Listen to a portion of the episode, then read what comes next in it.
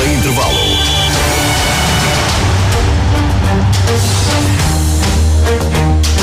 Boa noite. Quase quatro meses depois, está de regresso o mais ouvido e completo programa desportivo sobre o futebol da região. 90 minutos está de volta para acompanhar a par e passo a retoma das competições da Associação de Futebol do Porto. Retoma agendada para o próximo fim de semana. Há um novo formato competitivo, não há descidas de divisão e as subidas vão discutir-se em duas fases, uma de grupos e outra a eliminar até ao, ao final do mês de junho. Uma nova nova prova que será tema de discussão com os comentários de Pedro Oliveira, Carlos Daniel, Rui Barroso e Gonçalo Barbosa. Mas antes, vamos ter uma entrevista em exclusivo com o presidente da Associação de Futebol do Porto, José Manuel Neves, no momento em que está quase a completar um ano de mandato à frente dos destinos da maior associação do país. Vale a pena ficar por aí até às onze e meia da noite, 90 minutos com edição e coordenação de Luís Miguel Nogueira. Boa noite.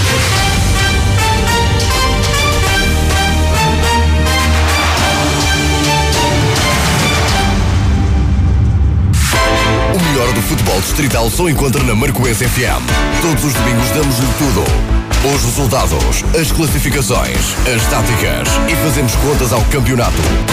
É mais fácil ser campeão nacional num Porto, Benfica e Sporting do que ser campeão aqui nesta série. Uma das equipas mais regulares, sem dúvida, serão aquelas que acabaram por ficar nos dois primeiros lugares. Vamos até onde for possível, vamos tentar acreditar que podemos estorbar e enervar um pouco os adversários. São várias a quererem subir. É uma luta desigual. Se tivéssemos a fisga do, do David contra o Golias, talvez tivéssemos qualquer coisa, mas andamos aqui com pistolinhas de água, contra metralhadoras cheias de balas. A gente até pode eh, ir ao quadro ou num treino, fazerem um treino de Picasso. Uh, se não houver vontade, não é hipótese. Desenganem-se aquelas pessoas que pensam que este campeonato é fácil, não é fácil. Marcoense FM, os líderes na informação desportiva a nível regional.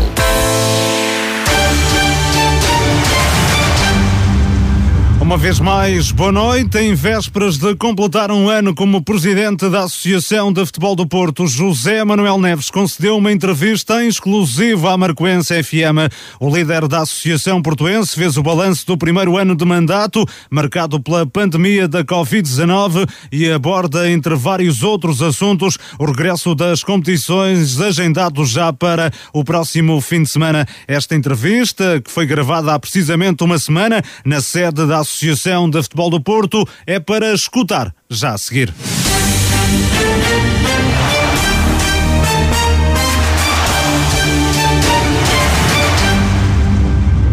Muito boa noite, José Manuel Neves, o presidente da Associação de Futebol do Porto. Antes de mais, agradecer-lhe o facto de ter aceitado o convite para nos dar esta entrevista ao programa 90 Minutos, o programa que hum, vai eh, ser retomado esta, esta segunda-feira com o reinício dos, eh, dos campeonatos.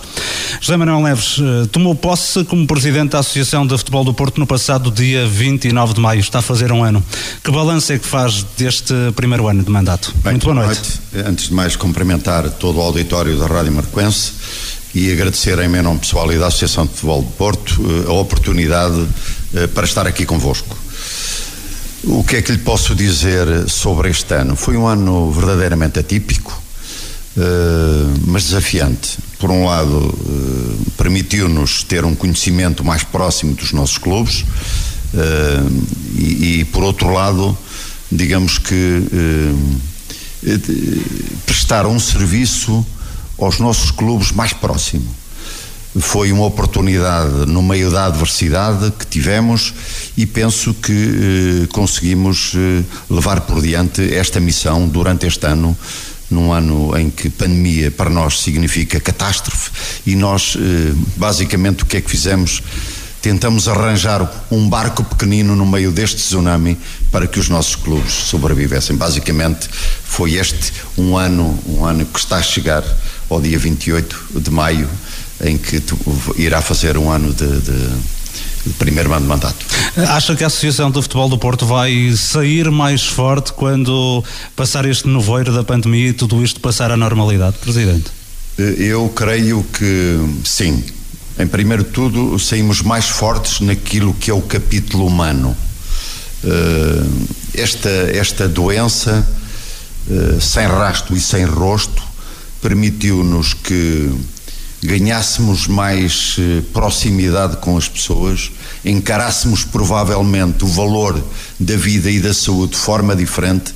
Portanto, este ano de pandemia ensinou-nos que a vida tem um valor incomensurável e que a saúde para nós é um bem essencial. Sem saúde não, não, não, não temos nada. Quando assumiu a presidência da Associação de Futebol do Porto, com, com certeza teria objetivos a concretizar. O que é que não concretizou por causa da pandemia, Presidente? Antes de mais, não concretizamos aquilo que é a verdadeira regularidade das provas. Portanto, essas foram, ficaram para trás, digamos assim. Fizemos aquilo que pudemos, pusemos a jogar aquilo que as autoridades de saúde permitiram, aquilo que o governo deixou que jogássemos. Eh, e, portanto, eh, foi uma prova verdadeiramente atípica. Se me perguntar porque é que nós não fizemos mais? Não fizemos mais porque tivemos esta adversidade e não conseguimos fazer mais. Não, não, do, no campo desportivo fizemos aquilo que era possível fazer.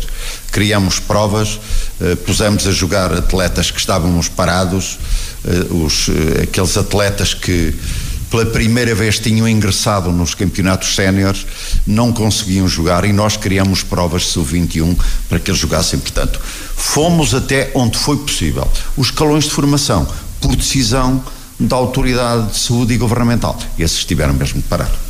O, o, Presidente, na altura em que tomou posse, abordou uma questão relacionada com a Academia da Associação de Futebol do Porto. Uh, como é que está essa situação? Esta pandemia atrasou esse, esse projeto? Sim, nós não podemos uh, ter todas as frentes. Uh, a primeira frente que tivemos, como disse, foi cuidar dos nossos clubes na sua componente financeira, como disse, criando o tal barquinho para o, para o tsunami e creio que em parte foi conseguida. Como sabe, eh, a primeira associação do país a parar as provas foi a Associação de Futebol de Porto. E já referi várias vezes. E embora o fizemos porque preservamos aí a saúde e a vida das pessoas, isso foi exatamente próximo do Marco de Canaveses, na zona de Felgueiras, com, onde se instalou a pandemia vinda da Feira de Milão. E nessa altura, eh, sem olhar a meios da Associação de Futebol do Porto, pôs, digamos que, uma verba à disposição dos clubes traduzida em 200 mil euros.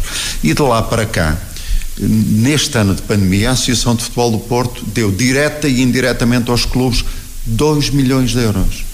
Ou seja, a Associação de Futebol do Porto foi até onde podia ir. Eh, o último exemplo foi para o regresso à competição. A Associação tinha essa folga financeira para. A Associação tinha essa folga financeira, felizmente, porque se não tivesse essa folga financeira, é, era uma chatice na medida em que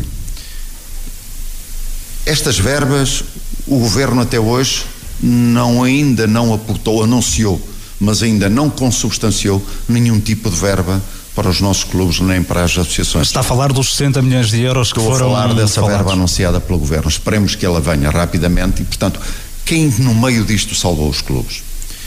Foi, naturalmente, neste caso, a Associação de Futebol de Porto, foi a Federação Portuguesa de Futebol que, a título de empréstimo e de fundo perdido, também contribuiu com uma verba importante para os nossos clubes. Para a associação foram cerca de 330 mil euros. 333 mil euros uhum. que estão a ser distribuídos pelos clubes eh, à medida em que os clubes eh, eh, fazem esse pedido. E não fossem as autarquias locais e não fossem as juntas de freguesia, câmaras municipais e provavelmente já não teriam muitos clubes. Ou seja, quando essa verba do Estado eventualmente chegar não fosse este apoio a título transitório vindo das entidades que eu acabei de dizer, já não existiam provavelmente os clubes e já não havia clube para receberem uh, o, o, digamos que o, o valor anunciado que o governo já anunciou que vai entregar aos clubes. Portanto, o que nós fizemos foi o possível nesta fase de transição para que a sustentabilidade dos nossos clubes conseguisse manter. Oh, Presidente, uh, para os clubes, uh, esse apoio da, da, Federação Portuguesa de Futebol para cada clube são cerca de, de 1.500 euros, 33% a fundo perdido. Acha que é suficiente para ajudar os clubes numa não, fase não é como suficiente, esta? mas é uma forma de. É, é, é, é a verba possível, ou seja, a Associação tinha contribuído com verbas, a Associação tinha contribuído com, uh, digamos que perdão de parcialmente nas suas inscrições aos clubes, devolveu dinheiro, digamos que dos seguros. Foi uma ajuda multifacetada, se quiser. E esta ajuda eh, basicamente pôs os nossos clubes ainda a navegar em cima da água. Não fosse essa ajuda e não estaríamos cá hoje, certamente. Muitos clubes dos nossos clubes já não existiriam aqui. Presidente, em relação ao apoio que foi anunciado pelo Governo e que ainda não chegou, tem uma ideia de quando pode chegar esse, essa verba? Eh, eu creio que, feitas umas contas eh, para os clubes, se a memória não me atraiçoa, para o futebol propriamente dito, rondará os 15 milhões de euros, creio eu. Não tenho bem a certeza, o Governo anunciou a verba, não disse a forma como vai ser distribuída. Eu creio que essa verba vai ser distribuída pelas federações, que farão chegar depois às associações e farão chegar aos clubes.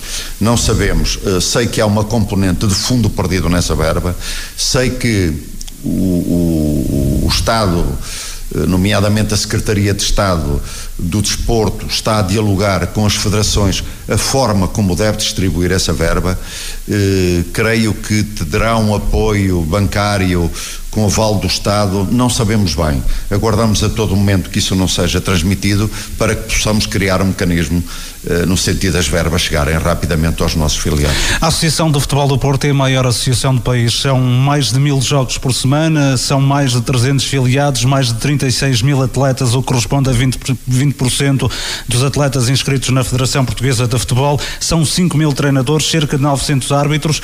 Eh, esta, esta paralisação que aconteceu no eh, nos campeonatos. Que impacto, o desportivo já, já o conhecemos, que impacto financeiro é que teve na associação? Uh, fala em cerca de metade do orçamento da associação. Sim, como lhe eu disse, foram 2 milhões de euros, uh, que, que, significam praticamente metade do orçamento da associação. Portanto, o, o que nós fizemos foi um critério: saúde pública, ajudar os clubes. Não poderíamos fugir à nossa responsabilidade. Uh, o que fizemos a seguir foi fazer chegar verbos aos clubes, como já lhe disse, aquele, aquilo que foi possível chegar, e, e digamos que eh, fazer, eh, fazer a sobrevivência dos clubes de uma forma que não podia ser feita de outra forma, que era, uh, os clubes não têm dinheiro para pagar um IUC do seu automóvel. Os clubes não têm dinheiro para, para pagar eh, a água dos seus clubes. Os clubes não têm dinheiro para pagar eh, a eletricidade. Os clubes não têm dinheiro para pagar os clubes das suas viaturas. E, portanto, estamos aqui no meio de um tsunami. Ora, alguém teria que fazer chegar um mínimo de verbas para que os clubes se conseguissem manter em pé. E quem foram? Foram as associações, como disse, foram as autarquias locais que foram decisórias neste processo. Sem autarquias locais, digo, repito, bem-ajam a todas as autarquias dos 18 conselhos eh, que a Associação eh, está envolvida, foram fantásticos na ajuda aos nossos clubes. E, portanto, isto permite a sobrevivência deles. Difícil é, mas eh, vamos iniciar as provas e acho que que é o futuro que temos pela frente. Não temo que na próxima temporada haja uma redução drástica de número de clubes, de atletas, hum, devido a esta questão da, da pandemia, os clubes não tendo dinheiro para sobreviver vão acabar por desistir? Uh, eu creio que já passamos o pior. E temos de acreditar no futuro. Queremos de, temos de acreditar numa prova regular na próxima época uh, com as vacinas que estão a chegar, com o, digamos que, imunidade de grupo uh, anunciada para o final do verão, altura em que iniciaremos uma nova época, se essa época uh, vier com regularidade, se as verbas prometidas pelo governo chegarem aos nossos clubes, eu creio que há aqui uma, talva, uma tábua de salvação para todos eles e que a prova irá entrar com regularidade. Portanto, eu não creio que. Uh, com de uma forma ou de outra que, que haja muitas existências dos nossos clubes. Havendo a imunidade de grupo, acredita que na próxima temporada, a partir do início da próxima temporada, já possa haver adeptos nos estádios?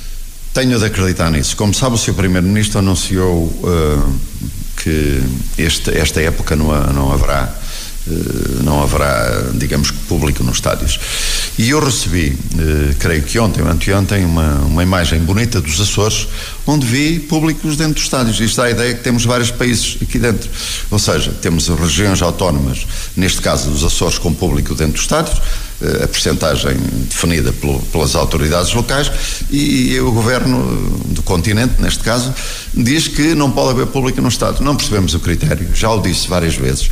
É preferível termos eh, público dentro dos estádios em percentagem a definir do que público amontoado fora dos estádios, sem nenhum tipo de regras, sem máscaras, sem nada, e, portanto, aí é um foco de, da doença.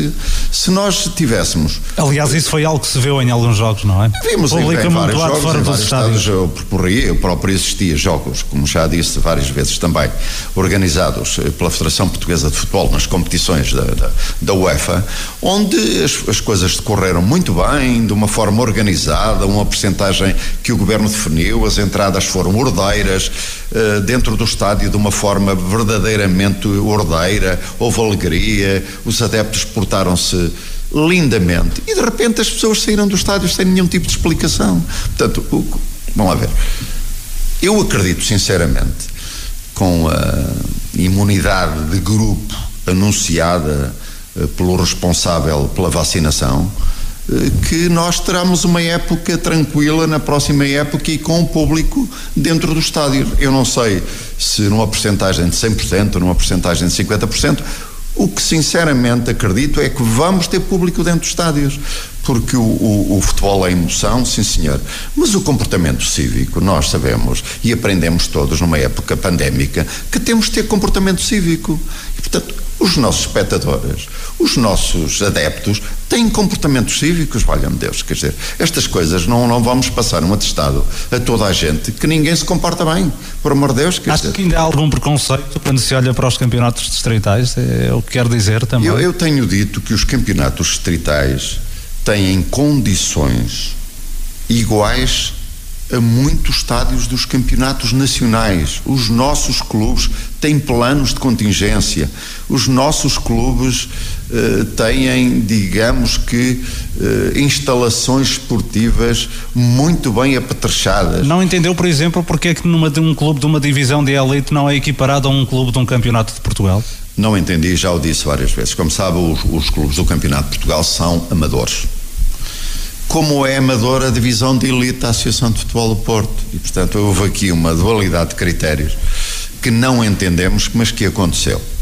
E aconteceu porque uma das explicações que veio a ser dada é que eh, o número de jogos que a Associação de Futebol do Porto faria ao fim de semana, eh, digamos que era um número de jogos em que as autoridades não tinham forças policiais suficientes para controlar essas deslocações.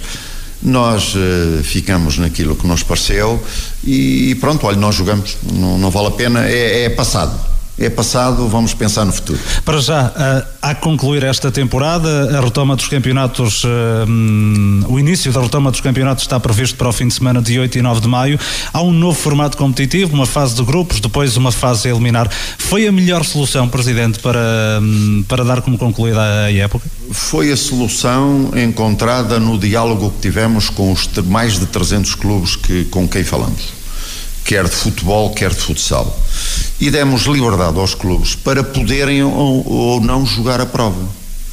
Uh, há uma percentagem de clubes que veio dizer que não tinha condições para jogar a prova, tinha anunciado nas conversas que tinham connosco, e mediante aquilo que nos anunciaram, eh, criamos um formato de prova que fosse de encontro às expectativas que os clubes transmitiram nessas reuniões. Foi isso que fizemos, a prova vai começar no dia 8 e esperamos que chegue ao fim sem nenhum tipo de adversidade. O facto de ser uma prova de acesso op opcional não acaba por premiar aqueles clubes que menos fizeram durante a, a temporada até à paralisação, Presidente, não havendo descidas, por exemplo? Sabe que o, o, o numa época atípica eh, num, num, numa, numa altura em que os jogos uh, aconteceram de forma irregular, uh, temos de criar aqui aquilo que chamamos uma época zero. E por conseguinte, a época anterior já tinha sido uma época típica. Fomos obrigados a parar as provas. Esta época tivemos eh, sucessivamente paragem, arranque, paragem, arranque. Portanto, são épocas atípicas onde a verdade esportiva poder-me a dizer Houve verdade esportiva, claro que houve verdade esportiva nos jogos que se realizaram, mas a verdade é que muitas equipes jogaram com jogadores, eh, eh, digamos que não propriamente da sua equipe principal, socorreram-se das equipes que tinham jovens para poder realizar os seus jogos. portanto, a Associação de Futebol do Porto entendeu perfeitamente a mensagem que lhe foi passada pelos clubes. E com base nessa mensagem, foi por aí que enverdamos. Foi um caminho. Poderia dir-me-á, é o caminho mais correto. Haveria outros, certamente, mas foi o caminho que nós entendemos que foi de encontro àquilo que os clubes nos transmitiram. Há, no entanto, clubes, Presidente, que estavam bem posicionados quando da paralisação do campeonato e que vão entrar agora nesta fase e, por exemplo, logo na primeira eliminatória podem ficar pelo caminho depois de um forte investimento, o que poderia não suceder durante uma época corrida, eles não serão prejudicados, esses Eu clubes? Eu creio que não. Repare, uh, há clubes que entraram nesta prova uh, que sabem, à partida, que não podem chegar aos primeiros lugares. Mas disseram, nós queremos ter os nossos atletas em competição. E as equipes mais fortes, eu acho que esta prova até se vai tornar mais competitiva, para lhe dizer bem a, a verdade. E, portanto, eu creio que quem tem eh, plantéis eh, apetrechados no sentido de, de, de, de ir à luta, eh, no bom sentido da palavra, fazer um jogo mais eh, mais visível, um jogo mais bem disputado. Acho que os, os, atletas estão lá e, portanto, que não vai haver aqui subversão da prova, francamente. Ao Presidente, na, fase eliminar, eu não sei se tem dados sobre isso, mas na fase eliminar os jogos são apenas a uma mão em uh, campo neutro. Como é que a Associação vai decidir uh, os campos para, para esses jogos a eliminar? Estamos a ver o assunto. Estamos a ver o assunto porque, como sabe, nós temos campos relevados e sintéticos. E sintéticos. E, portanto, uh, creio que protegeremos melhor se encontrarmos estádios relevados. Mas é uma decisão que ainda não está tomada. Estamos à procura da melhor forma no sentido de, de ir ao encontro de todas as partes. Há ah, depois também a questão da organização do jogo. Essa ficará entregue a quem, Presidente? À Associação? A Associação de Futebol do Porto. Claramente a Associação de Futebol do Porto que, uh, digamos que vai ter uma atenção muito especial sobre esta prova. Eh, porque esta prova para nós é uma prova de acesso às competições nacionais. E, portanto, teremos que ter um cuidado redobrado na prova, no sentido de garantir aquilo que é a verdade esportiva da prova. Oh, Presidente, já que falou que é uma prova importante de acesso aos campeonatos nacionais, a partir da próxima temporada será mais difícil para os clubes dos distritais chegarem mais acima nas competições nacionais com a criação da Liga 3. Como é que vê a criação desta nova prova da Federação Portuguesa de Futebol? Uh, a Federação decidiu uh, criar esta prova, a Liga 3 e decidiu criá-la porque, como sabe, houve alguns precalços nas equipas do Campeonato de Portugal. Eh, a Federação criou, no meu ponto de vista, e bem, eh, digamos que a certificação dos clubes para poderem ingressar nas provas nacionais. É uma certificação técnica, uhum. mas também havia a componente financeira dessa prova. E aí as coisas não correram bem, porque provavelmente, não, não tenho não tenho ao detalhe aquilo que aconteceu, mas o seguimento, eh, digamos que da matéria financeira de cada clube, o seguimento dos seus orçamentos, provavelmente não foi bem cuidado e daí ter acontecido aquilo que eu não vou comentar, eh, porque já é subejamente conhecido, com clubes como Fátima e similares.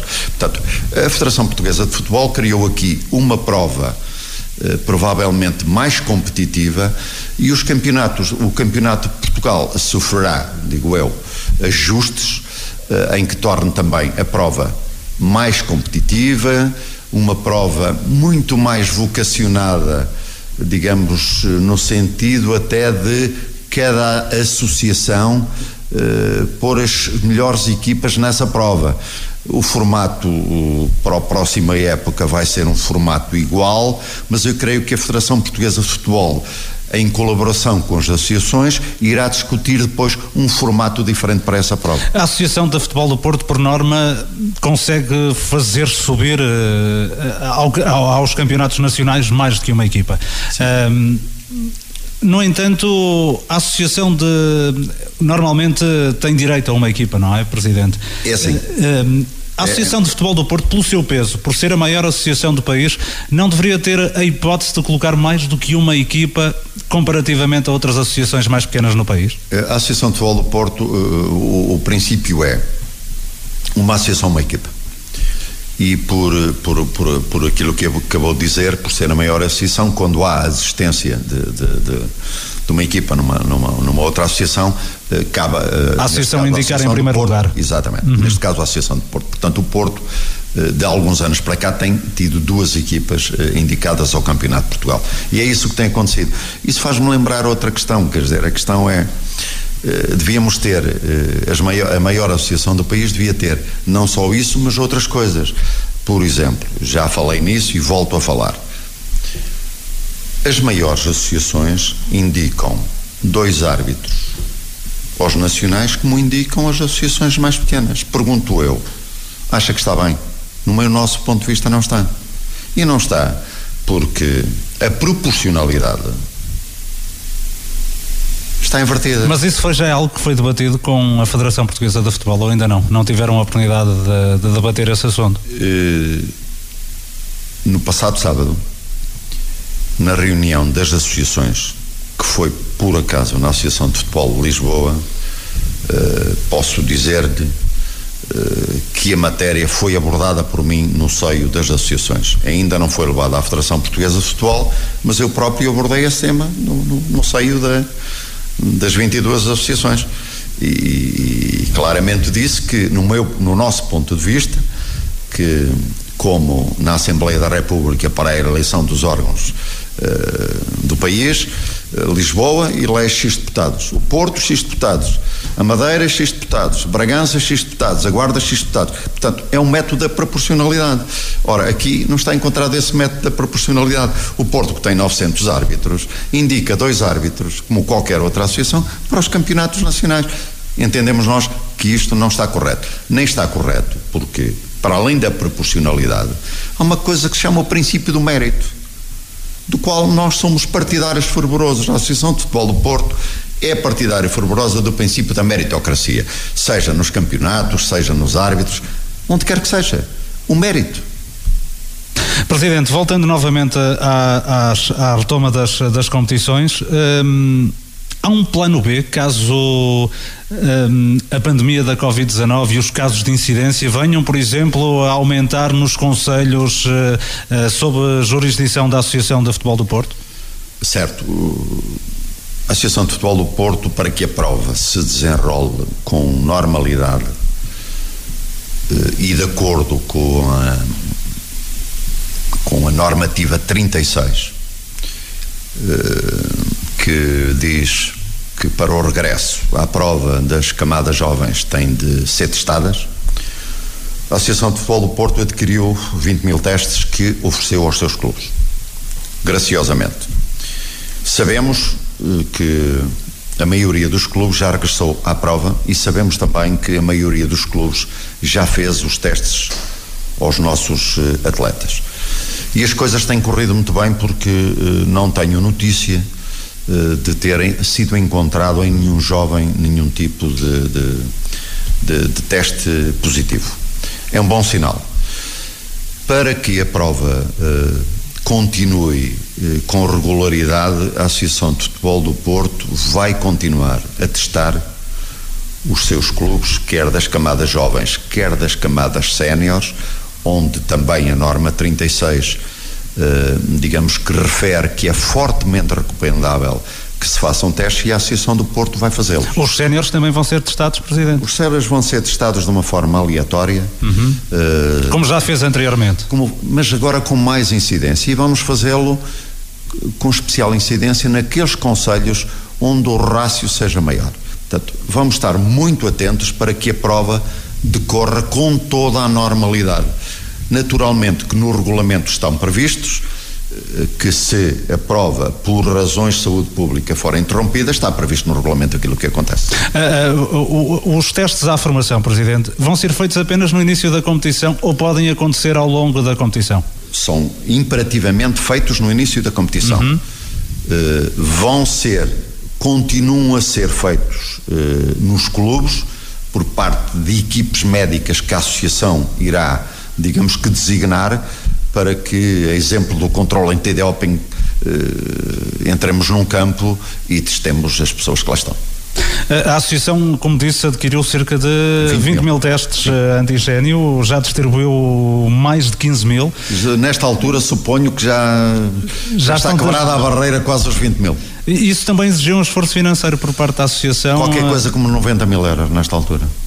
A Associação de Futebol do Porto, na aquisição desses testes, investiu, não gastou, investiu 90 mil euros naquilo que é a saúde pública. Já estão contabilizados também os testes ao aos árbitros ou Já estão é contabilizados. Vamos, vamos iniciar. Suponho que fui informado que os árbitros irão ser testados a partir do dia 3 de maio por equipes médicas que eles próprios. Eh, nós entregamos isso um bocadinho aos núcleos dos árbitros, Sim. seguindo de perto a evolução e ao Conselho de Arbitragem da Associação de Futebol do Porto, mas eh, está combinado que serão os núcleos, digamos que no modus operandi, no dia a dia, como as coisas vão fazer, os testes já lhes foram entregues e, por conseguinte, é um tema que. Eu julgo que essa será uma, uma iniciativa única até no país em termos de associações, mais nenhuma associação está, está a fazer o mesmo, presumo.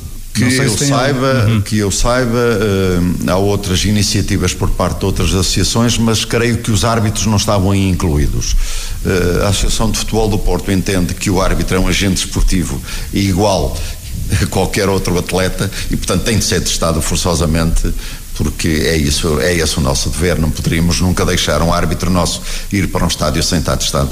Já que falamos no assunto arbitragem, Presidente, eh, o Artur Soares Dias eh, vai estar no Campeonato da Europa, nos Jogos Olímpicos, é a primeira vez que nos Jogos Olímpicos vai estar um árbitro português, é no fundo o representante da Associação de Futebol do Porto. Comentário é que lhe merece esta nomeação? Uh, eu já disse de viva voz ao Artur Soares Dias, saudando eh, e ao Rui Licínio eh, pela sua indicação para primeiro para o europeu e para os Jogos Olímpicos. É de facto a primeira vez que isso acontece e portanto é um é com uma grande alegria e regozijo que a Associação de Futebol do Porto vê dois dos seus representantes estarem nessa prova. Portanto só tenho que dar os parabéns primeiro eh, ao Artur e ao Rui Licínio e segundo ao Conselho de Arbitragem da Associação de Futebol do Porto, terceiro à Federação Portuguesa de Futebol. Isto significa que há um grande trabalho feito pela Associação de Futebol do Porto na formação dos seus árbitros. Eh, nós, em pandemia, por exemplo, formamos 100 novos árbitros. Eh, no último temos, mês de janeiro. No último mês de janeiro, é verdade. E, utilizando a via telemática para esse efeito. E, e é esse o nosso lema: é mais e melhor. Ou seja, nós temos 1.300 jogos por semana, cerca de 1.300 jogos, e temos em média 700 árbitros a operar. Isto significa que um árbitro de vez em quando faz cinco jogos de manhã durante um dia. Ora, isto é incompatível. Portanto, nós teremos que ter mais árbitros, melhores árbitros e a nossa incidência é na formação de toda a gente, neste caso, da arbitragem. Está a mudar o perfil do árbitro da Associação de Futebol do Porto, mais jovem, com mais formação? Uh, sim. Uh, é muito difícil a captação de um árbitro, mas é muito mais difícil a retenção desse árbitro. Nós, uh, os núcleos têm tido um papel determinante nos quatro núcleos, três núcleos da Academia de Futsal, eh, tem tido um papel determinante na captação, mas tem tido um papel determinante também na formação, que em conjunto com o nosso Conselho de Arbitragem, que tem feito um trabalho notável, eh, gerido por, pelo seu presidente, Carlos Carvalho, tem feito um trabalho notável eh, na formação dos nossos árbitros. o que é que pede o Conselho de Arbitragem? Meios técnicos da Associação de Futebol do Porto que não regateia a dar-lhes para que tenhamos os melhores árbitros do país. Nós queremos ter os melhores, queremos ter mais árbitros e queremos ter O Arthur, como sabe, dentro de um par de anos, por força da sua idade, é natural, 4, 5 anos, eh, que, que ainda ande por aí eh, no, no, a pisar os grandes palcos internacionais, mas eu gostava, como presidente da Associação de Futebol do Porto, que o Arthur fosse substituído por um árbitro da Associação de Futebol do Porto também. E para isso, o que é que precisamos? Precisamos de muito trabalho todos. Muita formação, muito trabalho, muita colaboração, mas queremos ter, como disse, mais e melhor. Presidente, quando anunciou, uh, quando a Associação anunciou a retoma das competições, no mesmo comunicado referia que em 2022-23 os campeonatos vão ser profundamente reformulados. Quando se diz profundamente reformulados, uh, está a referir-se a quê? Estou a referir-me a duas coisas. Primeiro, que não houve descidas nas duas últimas épocas e, portanto, os campeonatos, digamos que, engrossaram.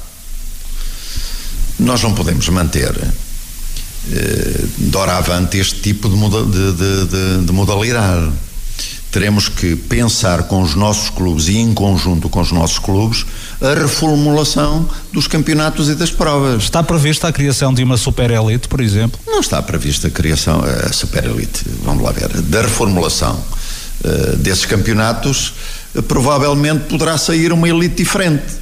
Mas como poderá sair uma divisão de honra diferente, como poderá sair uma primeira divisão e uma segunda divisão diferentes como poderá sair uma elite no futsal diferente, como poderá sair uma elite na, na divisão de honra do futsal diferente ou na primeira divisão.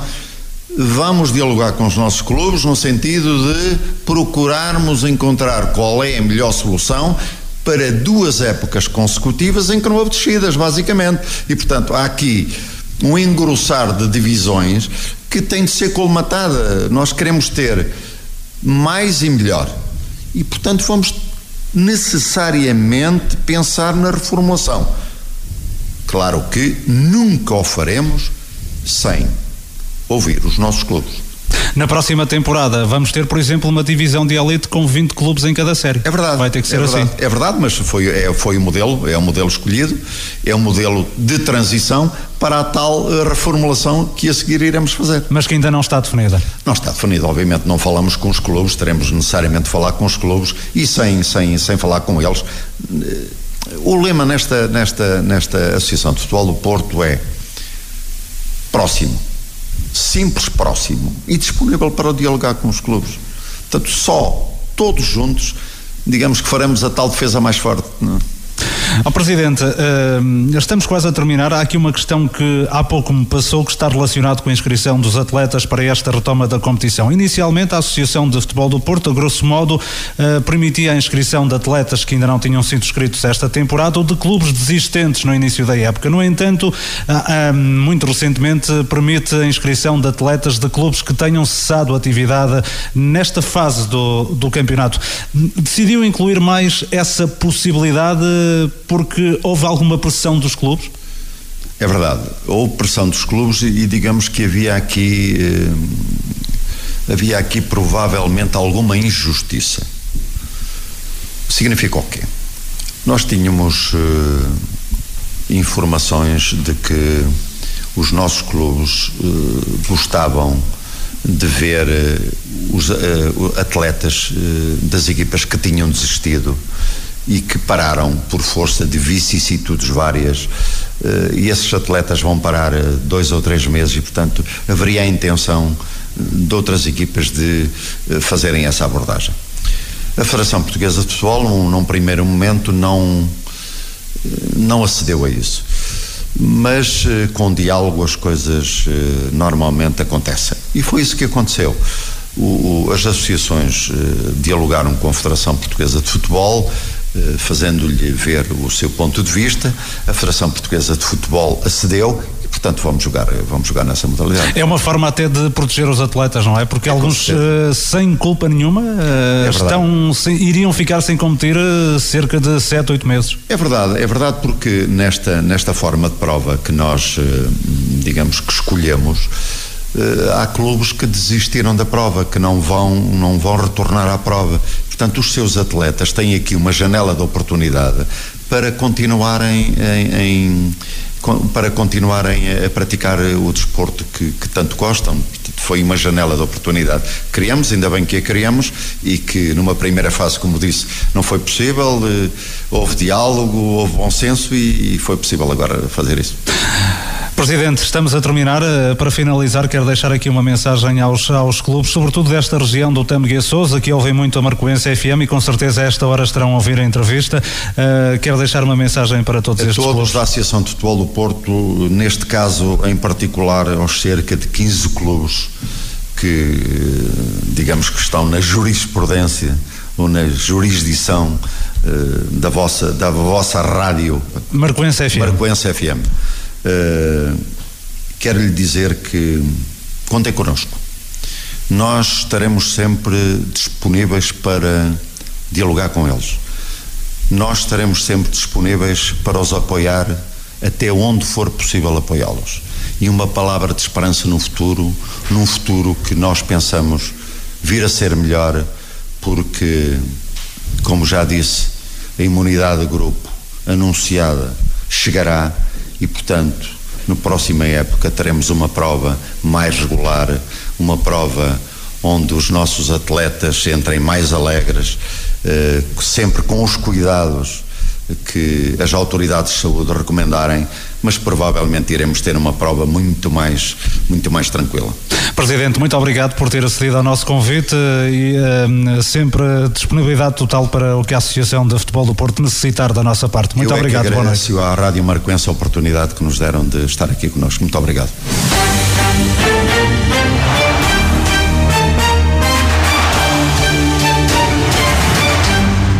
Entrevista em exclusivo à Marcoense FM do presidente da Associação de Futebol do Porto, José Manuel Neves, abordou aqui alguns assuntos, fez um balanço do primeiro ano de mandato, está a completar o primeiro ano de mandato como líder da maior associação do país.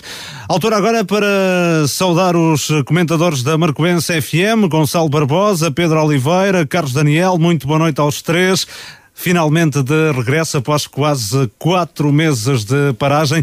Pedro, começo por ti, boa noite. Uh, ouvimos aqui as declarações do presidente da Associação de Futebol do Porto. Não quis revelar muito, o presidente da Associação Portuense. Na tua opinião, o que é que há a destacar, sobretudo em relação à retoma competitiva? Boa noite, Pedro. Boa noite, Luís Miguel. Boa noite aqui ao Carlos e ao Gonçalo, presente em estúdio. Também um abraço para o Rio Barroso e os ouvintes do 90 Minutos. É bom estar de regresso após quatro meses uh, e neste, se quisermos, preâmbulo daquilo que vai já acontecer no, no próximo fim de semana, no próximo domingo, para um, falarmos depois de dois, oito dias daquilo que gostamos de falar, que é de futebol e dos jogos e das equipas.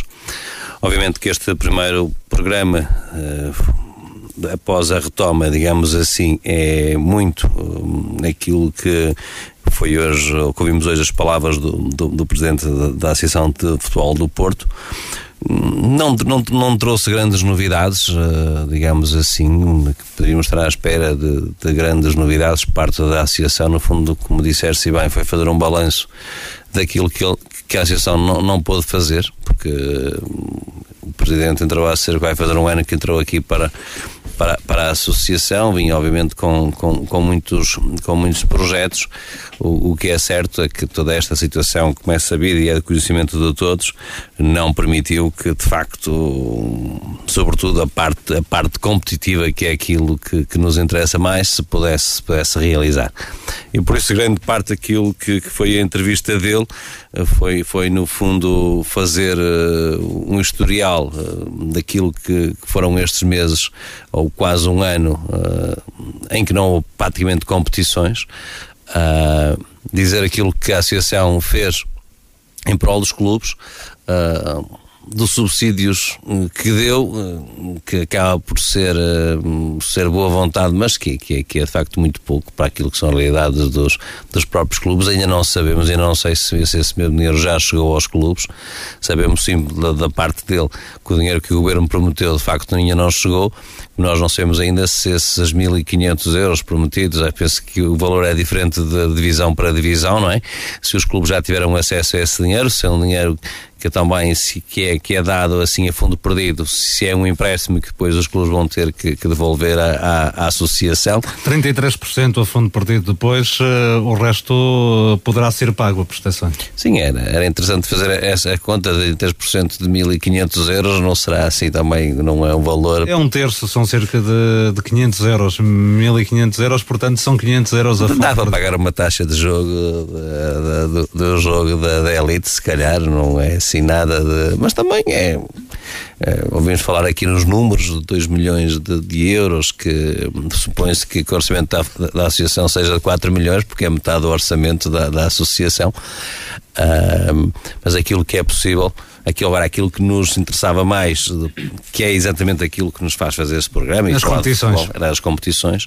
E quanto a isso, fica também alguma, sobretudo, uma questão por responder, um, que é a questão de, hum, dessa, se a situação se, se mantiver como está, obviamente que os campeonatos se realizam dentro destas, destas condicionantes que todos nós sabemos, da forma daqui a pouco falaremos como, como o campeonato se vai realizar, mas também pode dar o caso que aquilo que se ouviu dizer, e muito por parte do presidente da, da associação, foi que seguiam à risca aquilo que são as indicações, quer do governo, quer da Direção-Geral de Saúde, e seja se a Direção-Geral de Saúde, em certos conselhos aqui da região, impuser de facto um tipo de confinamento que, que não permita que os clubes se possam deslocar entre conselhos, será mais uma situação para rever, porque já tivemos este caso em que, sobretudo, conselhos estiverem em confinamento, em que as equipas não se puderam deslocar para fora do conselho e por isso os jogos tiveram que ser adiados. E, portanto, em março do ano passado. E, portanto, se isso vier a acontecer porque nós sabemos que a forma como, como o, o, os confinamentos está, está a dar eh, tem a ver com, com a incidência de casos em cada conselho, portanto passam, avançam para as várias fases de desconfinamento conforme o, o nível de, de, infectados de cada conselho e se houver de facto agora nos próximos tempos ou durante este, este, este período de competição clubes que ultrapassem esse limite de casos de, da Covid-19 e tiverem que, de facto, recuar ne, nesse, nesse, nesse mesmo desconfinamento, uh, se calhar as competições também serão, serão possibilitadas de jogar, porque não se podem deslocar do Conselho. Há algumas notas também que gostaria de destacar nesta entrevista ao Presidente da Associação de Futebol do Porto, Carlos Daniel. Muito boa noite, estamos de regresso. O Presidente, uh, nesta entrevista à, Marcoense FM, acaba por eh, explicar como será feito nas eliminatórias, eh, que era um ponto que interessava aos clubes. A organização do jogo pertencerá à Associação de Futebol do Porto, eh, faltando saber como é que será a escolha se, por exemplo, um clube tiver um campo sintético e jogar contra um clube que tenha um campo relevado, qual será a escolha por parte da Associação? José Manuel Leves deu a entender que provavelmente será escolhido, serão escolhidos sempre campos relevados. Fica aqui algo que, hum, que interessava e nesse aspecto o José Manuel Leves acaba por levantar um bocadinho a pontinha do véu. Sim, boa noite. Boa noite, Luís Miguel. Boa noite também aqui ao, ao Gonçalo e ao, e ao Pedro. Uh, um abraço também para o Rui. Cumprimentar todos os ouvintes da, da, da Marcoense. É, é sempre bom estarmos de novo aqui para falar daquilo que, que também no, nos interessa muito e que no, nos apaixona, que é hum, isto, este mundo do, do futebol e uh, em particular este uh, a nível amador. Uh, e em relação à tua pergunta, acho que um, do ponto de vista técnico ficaram aí muitas questões por, uh, por objetivar e por dizer de forma concreta como é, qual é o cenário A ou B em, em termos de, de, de, possíveis acontecimentos que, que possam uh, atrapalhar esta fase final. Mas um, eh, isso e esse era, era, um, do, era um dos pontos que, que certamente do, do ponto de vista do, dos clubes e de todos os intervenientes neste uh, nestas eliminatórias e nesta, nesta fase uma espécie de, de, de mini Champions um, teriam todo o interesse, não é? E, um, e desse ponto de vista técnico, acho que foi uma entrevista um, pobre em termos de, de, dados concretos. Foi muito mais aquilo que o Pedro referiu em termos do, do balanço, em termos da, das medidas, do, daquilo que é o, uh, o, o, Covid, da forma como atrapalhou e agora da, das medidas um, concretas que a Associação um, deu aos clubes ou está a providenciar para hum, uma, uma melhor retoma ou retoma da forma uh, mais interessante e com todas as precauções, mas desse ponto de vista acho que ficou aqui uh, mais um espaço aberto para várias interpretações, como, como outros cenários que, que, que, acho que, ficam, que ficaram em aberto do, do, um, do documento da, da associação, como aquela questão da, do apuramento da, da oitava equipa para os, os oitavos de final, porque vai-se escolher uma equipa que vai ser o melhor, uh, o melhor perdedor, por assim dizer. Qual é que são os critérios para, para definir isso? Qual é que essa parte dos critérios para definir o campo Uh, se, se, vão definir o, o campo para um, se duas equipas jogam em sintético, vão definir o sintético, uh, como é que isso vai se proceder e, uh, e acredito que na, nas divisões abaixo será fundamental isso, porque na elite são todos praticamente relevados os sintéticos, mas nas, nas divisões abaixo há muitos campos de diferentes dimensões e de diferença bastante considerável e, uh, e maus pelados, bons pelados e, uh, e, equipas que têm bons campos e outras nem por isso. Uh, por isso acho que desse ponto de vista ficou aí muita coisa por, por responder, mas também parece que foi mais uma entrevista mais de, de, de, política desportiva do que propriamente de, de, de a nível técnico uh, e de, de, explicações sobre como é que iria decorrer ou não é, esta segunda fase. Em relação à próxima temporada, parece certo uma divisão de elite, pelo menos com 20 clubes. O presidente da Associação de Futebol do Porto confirmou. Uh, não explicou muito bem o que a Associação quis dizer quando se referiu aos campeonatos que iriam ser profundamente remodelados na época 2022-2023 e parece não ser muito defensor de uma super elite pelo menos a ter em conta as palavras do Presidente. Pois, isso já é daquelas coisas que já nos tem habituado à, associação, não é? A maior parte de, das vezes os clubes começam uma temporada e a meio da temporada uh, resolve-se fazer a reformulação e logicamente que a meio que a meio, beneficiando mais clubes do que prejudicando, uh, vai haver uma Assembleia Geral e acabam por ser aprovadas essas alterações. Uh, isso já nos, vem, já, já nos tem habituado à associação que, que, que assim seja a nível de, de reformulações. Por isso fica muitas ideias no ar, muitas hipóteses, mas em termos concretos não, não temos qualquer uh, informação sobre isso. Gonçalo Barbosa, muito boa noite. também de regresso ao 90 minutos após esta longa paragem. Que ilações tiraste tu deste, desta entrevista ao presidente da Associação de Futebol do Porto? Assim, um pouco como o Carlos Daniel disse, um, propriamente mais um balanço do que, do que uh, referente-se a questões mais técnicas, não é? Boa noite, Luís Miguel. Boa noite aqui ao Pedro e ao Carlos presentes. Cumprimentar também, deixar um abraço ao Rui Barroso e saudar todos os ouvintes do programa e da rádio. Sim, eu concordo com aquilo que foi dito até ao momento. Acho que foi feito um balanço àquilo que tem sido uh, a presidência de, deste, deste, desta direção neste mandato e não não nos dá grande coisa, são muito pouco objetivos naquilo que pode ser esta, esta fase que foi decidida, não, não temos nada de medidas daquilo que pode acontecer em relação à pandemia. Se, se isto piorar não temos não temos uh, aquilo que poderá acontecer. Não sabemos se um, não, não puder haver circulação entre os conselhos como é que vamos solucionar isso. Não, não sabemos se uma equipa tiver vários casos nem sequer sabemos se, se as equipas de dos plantéis séniores se vão ser testados ou não. Sabemos que a formação tem sido, agora os séniores não, e mesmo os árbitros podem ser e têm jogos da formação de manhã, estão com imensos atletas, uh, acabam por, uh, por estar também com dirigentes e assim, para depois fazer à tarde os jogos dos séniores. É sempre uma situação muito complicada. Eu penso que, que a associação devia prever para pelo menos ter, ter umas linhas para se guiar e para, para orientar os clubes para estarem minima, minimamente pre, uh, preparados.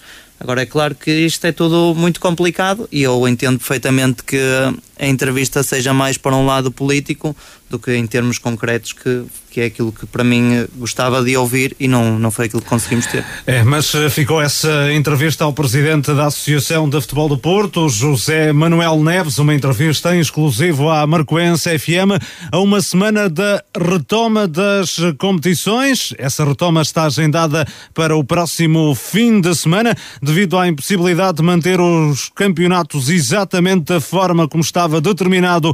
A Associação Portuense de decidiu reformular o quadro competitivo, cuja participação dos clubes é opcional, não tendo sido aplicados regimes de descidas de divisão. As novas provas serão disputadas em duas fases. Na primeira, que finaliza a 2 de junho, os clubes estão distribuídos por várias séries, arrancando com um número de pontos amealhados até ao momento da paralisação do campeonato no passado mês de janeiro. Os dois primeiros classificados de cada série apuram-se para a segunda fase, que será disputada hum, por sistema de eliminatórias entre 6 e 27 de junho. Os jogos a eliminar serão realizados apenas a uma mão em campo neutro, definido pela Associação de Futebol do Porto. as equipas do Conselho de Marco de Canaveses vão entrar todas em competição. Alpendurado e Marco 09 vão disputar a denominada hum, fase de acesso ao Campeonato de Portugal. O São Lourenço Douro a fase de acesso à divisão de elite. Livração e Vila Boa do Bispo a fase de acesso à divisão de honra e Várzea do Douro, Passos de Gaiolo e Vila Boa de Quires a fase de acesso à primeira divisão. Mas vamos por partes. O Alpendurada ficou inserido na Série 6 eh, da fase de acesso ao Campeonato de Portugal, juntamente com São Pedro da Cova, Pedroços e Varzimbé. A equipa azul e branca é favorita a vencer o grupo, parte para esta fase com 27 pontos, 3 de vantagem sobre os mineiros, 7 eh, sobre os o Pedroços e 12 sobre os Poveiros. Renato Coimbra, o eh, treinador do Alpendurada, considera que o grupo eh, onde a equipa azul e branca está inserida é forte. Acho que poderia ter, ter sido pior, acho que poderia ter sido melhor, isso é, é tudo muito, muito subjetivo. Agora acho que, acho que é um grupo forte, acho que o São Pedro da Cova já jogamos contra eles e, e tivemos muitas dificuldades e ganhamos nos minutos finais e mostrou ser uma equipa muito competitiva. As outras duas equipas da Série 1, sei que o Pedrosos tem uma equipa muito experiente e, e com bons jogadores. É só ir à, à ficha do plantel do, do, do e, e verifica-se isso. É uma equipa sempre muito difícil, muito difícil de bater, com uma mística própria. E o, e o Barzinho, também com certeza, uma equipa jovem, que provável, provavelmente no grupo a equipa que parte, que parte mais, mais atrás, agora prevejo muito, muito equilíbrio em, to, em todos os jogos e, e, e, e, sinceramente não me parece que seja um, um grupo fácil devido à, à, à mística própria que, que os nossos adversários têm, em que são equipas muito, muito competitivas. Uh, chegar uh, ao final desta fase em primeiro lugar é o objetivo? Oh, é assim, nós até porque partimos à frente, o nosso, o nosso primeiro objetivo é passar e o nosso segundo objetivo nesta fase é passar em primeiro. O primeiro é passar e depois uh, tentar passar em primeiro.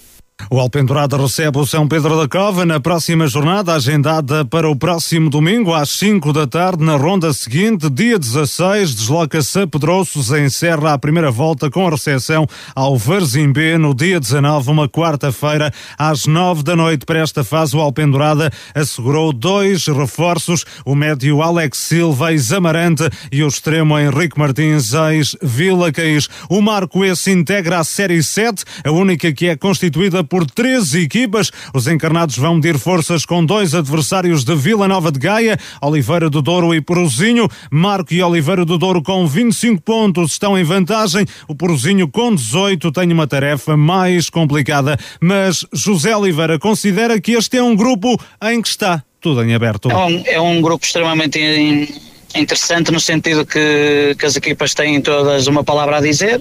Acho que hum, é, é verdade que que nós aqui no, no, no, grupo somos apenas três equipas, mas vai ser, vão ser três equipas muito competitivas, uh, onde estamos ali que em dois jogos, uh, isto pondo as contas desta forma, eh, nós perdendo com o Oliveira de Douro e com o Prozinho, o Prozinho eh, tem vantagem, fica ali perto de nós, aproxima logo, eh, se ganhar os dois jogos também que tem, e ao contrário, por exemplo, o Oliveira de Douro se perder também connosco e o Prozinho, o, o Prozinho também aproxima do Oliveira de Douro, portanto estará aqui tudo, tudo em aberto, será um grupo extremamente interessante e que, e que nós vamos tentar, como sempre, fazer do nosso clube uma, uma uma boa, uma boa prestação, honrar, uh, este clube, esta cidade, as pessoas que gostam e que sofrem por este clube, e o nosso objetivo passa por isso, é dignificar ao máximo este clube, uh, sendo que sabemos que vai ser um, um uma fase de, de quatro jogos extremamente interessante,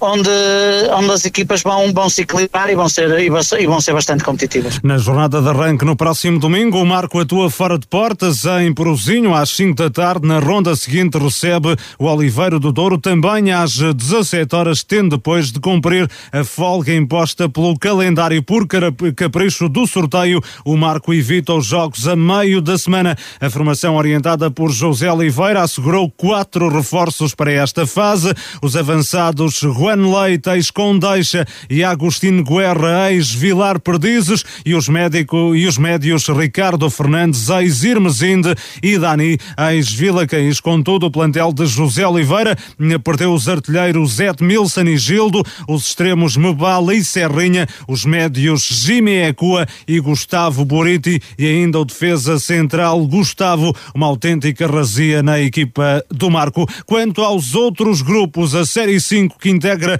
Rebordosa, Vila Mial, Lixa e Aliança de Gandra merece nota de destaque. É o único agrupamento com a presença exclusiva de clubes da região do Tâmega e Souza. Rebordosa com 33 pontos e Vila Mial com 24 partem em clara vantagem para assegurar a qualificação para a fase seguinte. O Lixa com 19 ainda dispõe de algumas possibilidades de pelo menos chegar ao segundo lugar, mas a margem de erro é praticamente nula. O Aliança de Gandra, com apenas seis pontos, olha para esta prova como uma forma de dignificar e honrar o nome do clube, assim como hum, preparar já a próxima época. Na primeira jornada, o Robordosa recebe o Vila Miá às 11 da manhã, enquanto o Gandra em casa mete forças com o Lixa, que fará a estreia de André Teixeira no comando técnico da equipa após a recente saída de Felipe Mesquita. Na Série 1, duelo entre equipas dos Conselhos de Gaia e da Maia. O Sousense começa em primeiro com 27 pontos, mais 3 do que o Maia lidador.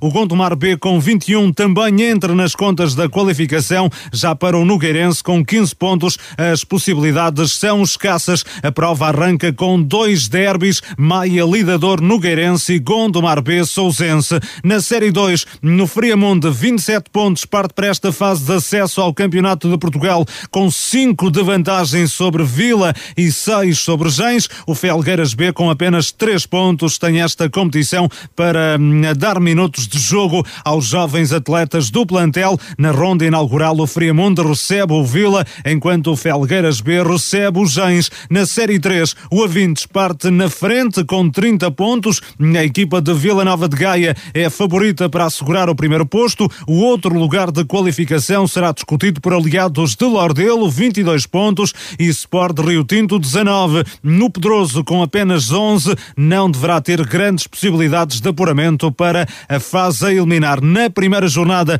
o Aliados de Lordelo desloca-se a 20. Na outra partida, defrontam-se Pedroso e Sport de Rio Tinto. Na Série 4, o primeiro lugar do grupo será discutido entre Foz e Barrosas, que arrancam para esta competição com 26 e 25 pontos. No Candal, com 19, ainda pode aspirar à passagem à fase seguinte. O mesmo cenário não se aplica Famalicão Sobrado com 12 pontos. Foz, Barrodas e Sobrado Candal são jogos da primeira jornada desta região. Lousada, Aparecida, Vila Caís e Vilarinho desistiram da prova na Série 2. Canidelo, Padroense, Grijó, Ninfesta e Irmesinde não se inscreveram. Vai ser uh, o início da, hum, da fase de acesso ao Campeonato de Portugal já no próximo fim de semana. Pedro Oliveira, com o Alpendurado inserido num grupo com São Pedro da Cova, com Pedroços, com Varzim B e o Marco no grupo de, das três equipas com Oliveira de Douro e uh, Porozinho. Ambas as formações de Marco de Canaveses com fortes possibilidades de seguir em frente, Pedro. Sim, é, sobretudo nesta fase, eu acho que, que tanto o, o Alpendurada como, como o Marco, estamos a falar para o Alpendurada 18 pontos em disputa, o Marco são apenas 12 e portanto... E com 7 de vantagem para o terceiro lugar, é? Exatamente, não? e portanto praticamente a próxima jornada até pode decidir já tudo, se caso de vitória do Marco frente, frente ao Peruzinho, torna-se quase que, que, diríamos que estão os dois encontrados, os dois Exatamente. apurados, não é? Uhum. Portanto, não, não vejo, a não ser que o facto do Peruzinho faça aqui, um, um, faça os 12 pontos e ponha as outras equipas em sentido, senão se tudo correr pela normalidade, penso que Oliveira Douro e Marcos se vão apurar. Agora é saber quem será primeiro e quem será segundo.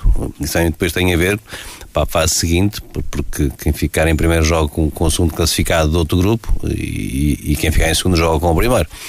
Agora, aquilo que me parece é que, perante os nomes que tu disseste há pouco, dos jogadores fundamentais que, que eram praticamente todos titulares na equipa do Marco, antes do, do, do, do final eh, do, do, campeonato. E o Marco perde os dois artilheiros, o Gilde e o Edmilson, que os dois uh, tinham. Uh, praticamente todos os golos da equipa, não é? Não tenho assim aqui ao certo, mas. Mas, perde, mas perde destes avançados, perde dois médios titulares, como é o Jimmy Buriti, um Bala, portanto, estamos a falar aqui já de pelo menos cinco habituais uh, titulares desta equipa do, do Marco 09. José Oliveira vai ter de reconfigurar a equipa, não é? Não, em mim dá-me a ideia que de facto é assim, é que, que, o Marco, ao contrário do Alpendrada. Que... Deixa de ser candidato o Marco ao perder todos estes jogadores? Eu acho que sim, eu acho que sim, não é? Esportivo que estamos a falar de, de, seis atletas que eram titulares e que puseram, catapultaram o Marco para a classificação que o Marco tinha, não é? Estamos a imaginar, se calhar, se pensássemos no, na equipa do Marco no início da época sem estes seis jogadores, se calhar o Marco não, tinha, não tinha acabado a fase regular, podemos assim, que não terminou, mas sim, sim, sim. É? com, com na, na, na, classificação que, que, que obteve neste, neste campeonato.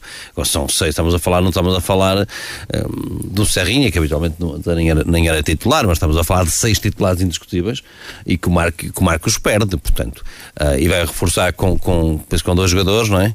Uh, e que por mais... Dois jogadores que foram inscritos uh, na anterior janela de transferências, Juan Leite, que chega do Campeonato de Portugal, do Condeixa, e uh, o Agostinho Guerra, um argentino que veio do Vilar de Perdizes, da Associação de, de Futebol de, de, Vila Real. Recentemente uh, contratou Ricardo Fernandes ao Irmesindo, um clube que desistiu, assim como Dani, outro médio ao Vila Caís, outro clube que, que desistiu, mas seja como for, as perdas são muito difíceis de, de colmatar, não é? Não, eu compreendo perfeitamente que na altura, e não tivemos a oportunidade de falar disso, na altura em, em que, porque sabemos grande parte dos jogadores que estão no marco, sobretudo destes jogadores que eh, pertencem, penso não estar a dizer nenhuma asneira, se, se é grande parte deles têm, têm empresários por trás, obviamente que os põem a jogar aqui no marco, e, e quando os campeonatos pararam, vimos para onde é que foram jogar, tanto o Jimmy como o Gildo foram jogar para, para o Espinho, penso, o, o, eh, o Edmilson para para a Vila Verdense, portanto, foram jogar para o Campeonato de, de Portugal uh, e agora, um, se eles tivessem, não, se não tivessem jogado ou não tivessem sido emprestados, nesta, nesta, altura estariam, faziam parte do plantel do Marco. Neste momento, mesmo que estejam a treinar com o Marco, não podem, não podem jogar porque a Federação Portuguesa não autoriza.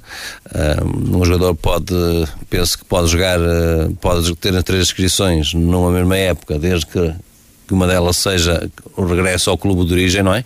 Penso que é isso que diz os regulamentos, não é? Pode jogar, pode ter duas, duas inscrições numa época, não é? Ser emprestado e depois voltar, voltar se for dentro do mesmo. Agora nesta fase não é permitido. Não é permitido. Se fosse uh, numa época normal, Poderia, Poderia voltar, ser. não é? Desde que já tivesse, já tivesse representado o clube. Portanto, o Marco vê-se sem, sem, estes, eh, sem estes. Pedro, só para teres uma ideia, o Marco, durante aquela fase regular, como lhe chamaste, uh, tinha apontado 30 e, uh, 30 era o melhor ataque, não? E 6 golos. Uh, era o segundo melhor ataque atrás do, do Friamonte. Edmilson e Jimmy, Edmilson e Gil tinham 20. Portanto, isso diz bem da importância que aqueles dois jogadores tinham e que o Marco não vai ter agora para agora, esta fase. Eu, eu acho é que o Marco vai, obviamente, penso, com, com maior ou menor dificuldade, vai ultrapassar esta fase, vai, vai se apurar para a fase seguinte e depois na fase seguinte é, é, é um jogo só Portanto, e num jogo só, por isso é que há pouco falávamos que, que dentro daquilo que é, que é possível fazer neste campeonato, e tu, e tu pinhas essa questão ao Presidente da, da Associação, se não seria injusto uma equipa que, que acabou a fase regular com, com tantos pontos, agora decide tudo num jogo. Mas isto foi aquilo que, porque nós temos que recuar um pouco, e estamos, se quisermos, a fazer também um balanço desses quatro meses, estivemos ausentes aqui do programa, em que muita coisa se passou, e uma delas que foi interessante também foi saber a, a, a opinião dos treinadores que tiveram aqui no, em estúdio e também a falar sobre a retoma dos campeonatos, uh, porque quando, quando podemos pôr em questão porque não duas mãos? Uh, porque não jogar um sábado numa mão e na quarta-feira seguinte jogar, jogar a segunda mão da fase seguinte? Mas também muitos treinadores aqui a dizer que, que, que não queriam jogar à semana. Portanto, não é que não, que não dá para fazer dois jogos por semana, não é? Portanto, grande parte dos treinadores que eu ouvi aqui nos fóruns era, era eram quase todos contra a jogar duas vezes por semana, nem que a associação quisesse pôr, por eh, essa possibilidade de jogar ao sábado e à quarta-feira, eh, digamos, eh, a fase seguinte em duas mãos, ouvimos grande parte dos treinadores a dizer que não, que não era favorável a jogar a meio de semana, apesar de termos algo, vamos ter jogos aqui a, a, a meio de semana, não é? Uh, para ver se conseguimos pelo menos acabar o campeonato, jogos, acabar, acabar o campeonato até, até, até, até o europeu. Uh, tem que estar terminado no final, perto do final de junho, tem que estar terminados os campeonatos, ou mais ou menos até meio de junho, já de julho. E, portanto, eh, dentro daquilo que é possível, acho que esta solução foi a solução possível para quem quis uh, participar e retomar os campeonatos. Não é ideal, como é óbvio. Uh, não traz, se quisermos, uma certa verdade esportiva de, desde logo, porque não há decidas de divisão. Estamos a falar de, por exemplo, de Lousada, e a Lousada, de que me lembro mais, não é se somarmos os pontos de Lousada da época passada e desta, o Lousada mesmo assim descia a divisão com, com os pontos da, das duas épocas. Portanto, e, vai, e pelo segundo ano consecutivo não vai, não vai descer a divisão. Portanto, aqui, no fundo, e, e, se calhar para o ano até faz um plantel muito bom e se calhar até pode estar a disputar os lugares de subida para, para uh, o, o, campeonato, o campeonato de Portugal. Né? Agora, parece-me que o Marco nesta fase acho que não é, é parte em não parte em vantagem eh, porque perdeu de facto jogadores importantíssimos o mesmo não se passa em relação ao Pendurada que mantém a equipa toda e ainda reforça com, pelo menos com dois. Alex Silva, médio, ex-Amarante e Henrique Martins, extremo, ex-Vila Caís, dois excelentes jogadores. É o que eu digo, eu penso que para, para esta primeira fase eu acho que, é, que, os pontos que essas equipas têm já de vantagem uh, para, para as outras equipas, uma vez que passam as duas primeiras de cada grupo, acho que se vão uh, apurar uh, com facilidade. O interessante vai, ver daqui, vai ser daqui para a frente, porque depois, num único jogo, tu podes até ter o melhor plantel, o melhor, mas é o único jogo. Um dia mau pode deitar tudo a perder, não é? Exatamente. Como alguém dizia. Carlos Daniel, o que é que te parece? Marco e Alpendurada não deverão ter dificuldades em ultrapassar esta fase, não é? Depois o sistema de eliminatórias é um jogo de cada vez? Sim, é, é uma realidade, não é? Até porque hum, a única vantagem de, de ter os pontos conquistados da, da, primeira fase é, é mesmo esta fase de grupos, porque depois já não interessa para nada quem, quem conquistou 30 pontos, quem conquistou uh, 12 ou 13.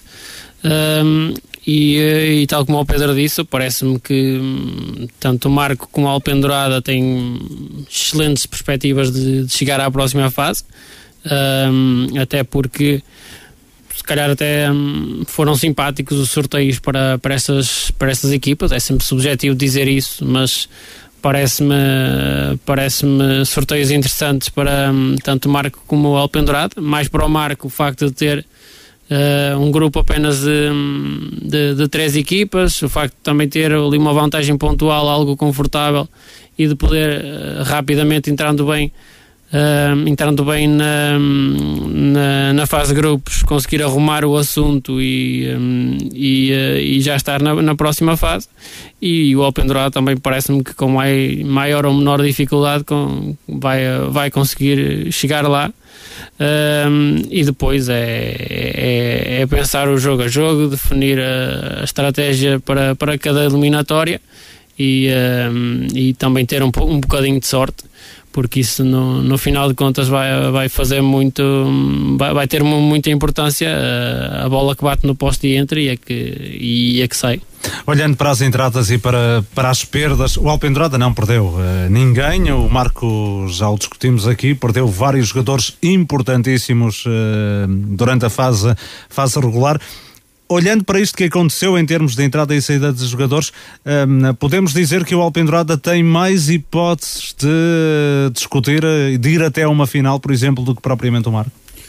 Na teoria sim, mas isso depois na prática não é, é dentro de campo que, que, que se mostra o valor da, das equipas.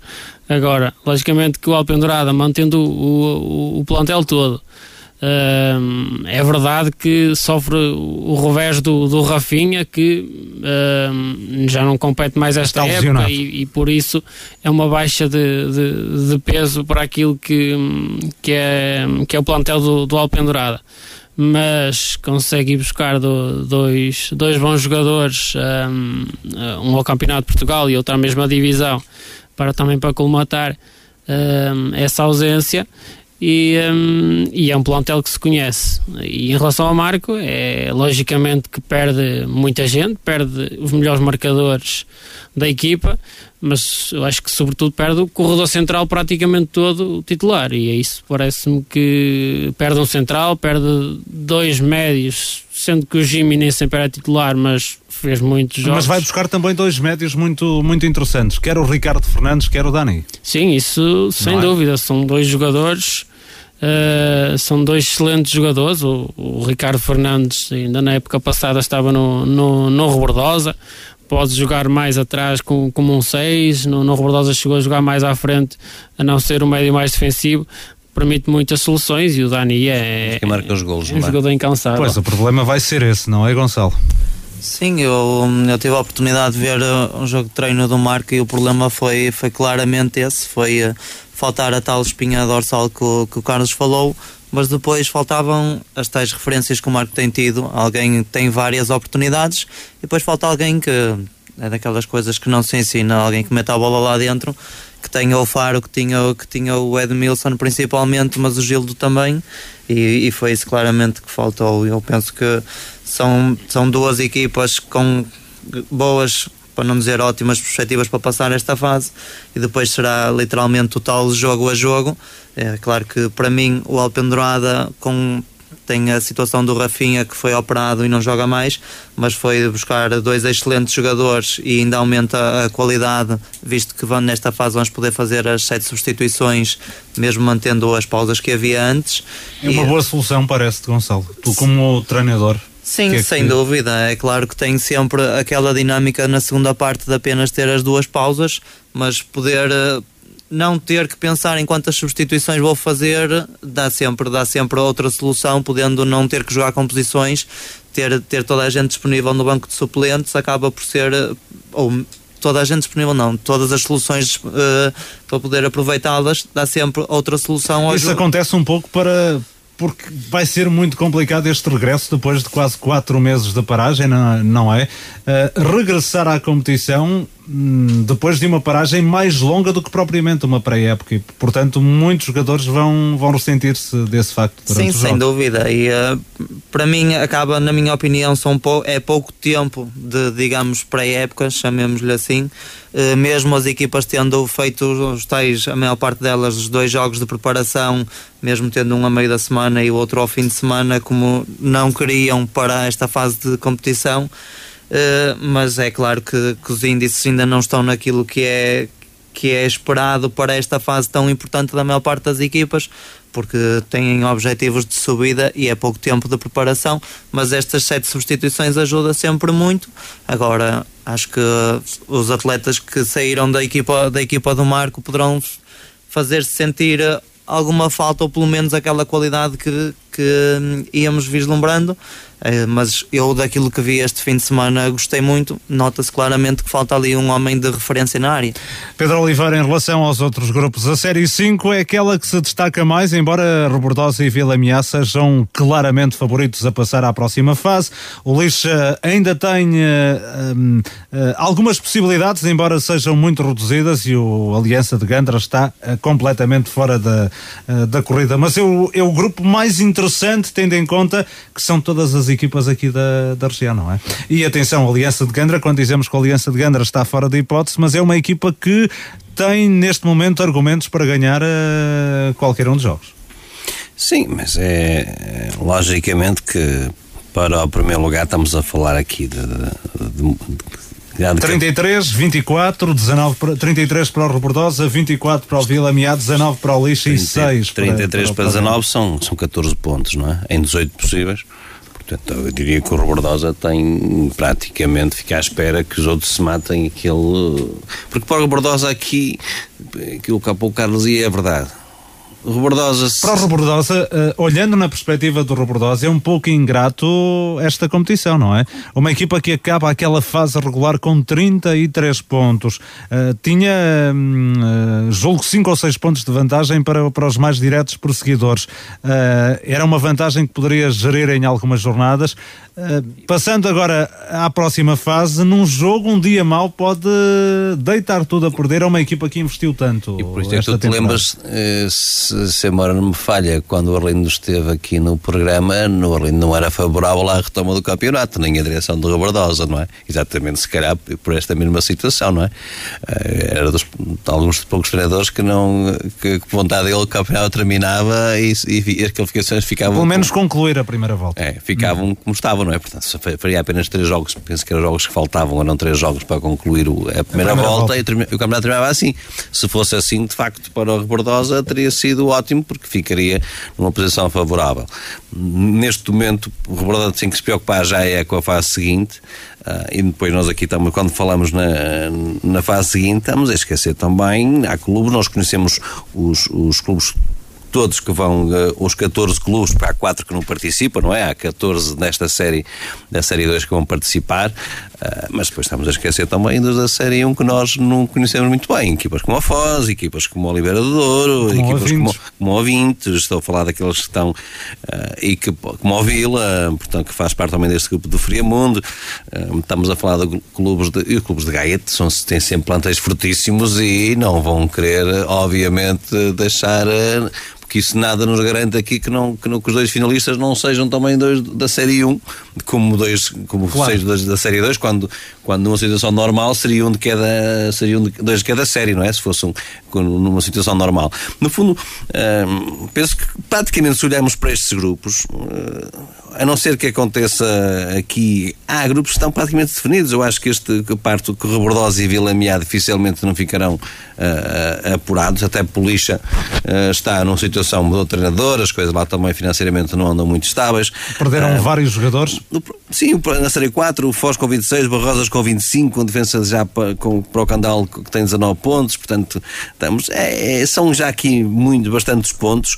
Um, próprio Vintes e aliados de 30, 22, 19, portanto, há aqui clubes que praticamente o próprio Friamundo de 27 para os Gens tem 21, há aqui clubes que vão jogar eh, e que praticamente o empate lhe serve, e já passar já na fase seguinte, e depois na fase seguinte podemos dizer que é uma espécie de taça da Associação de Futebol do Porto, não é?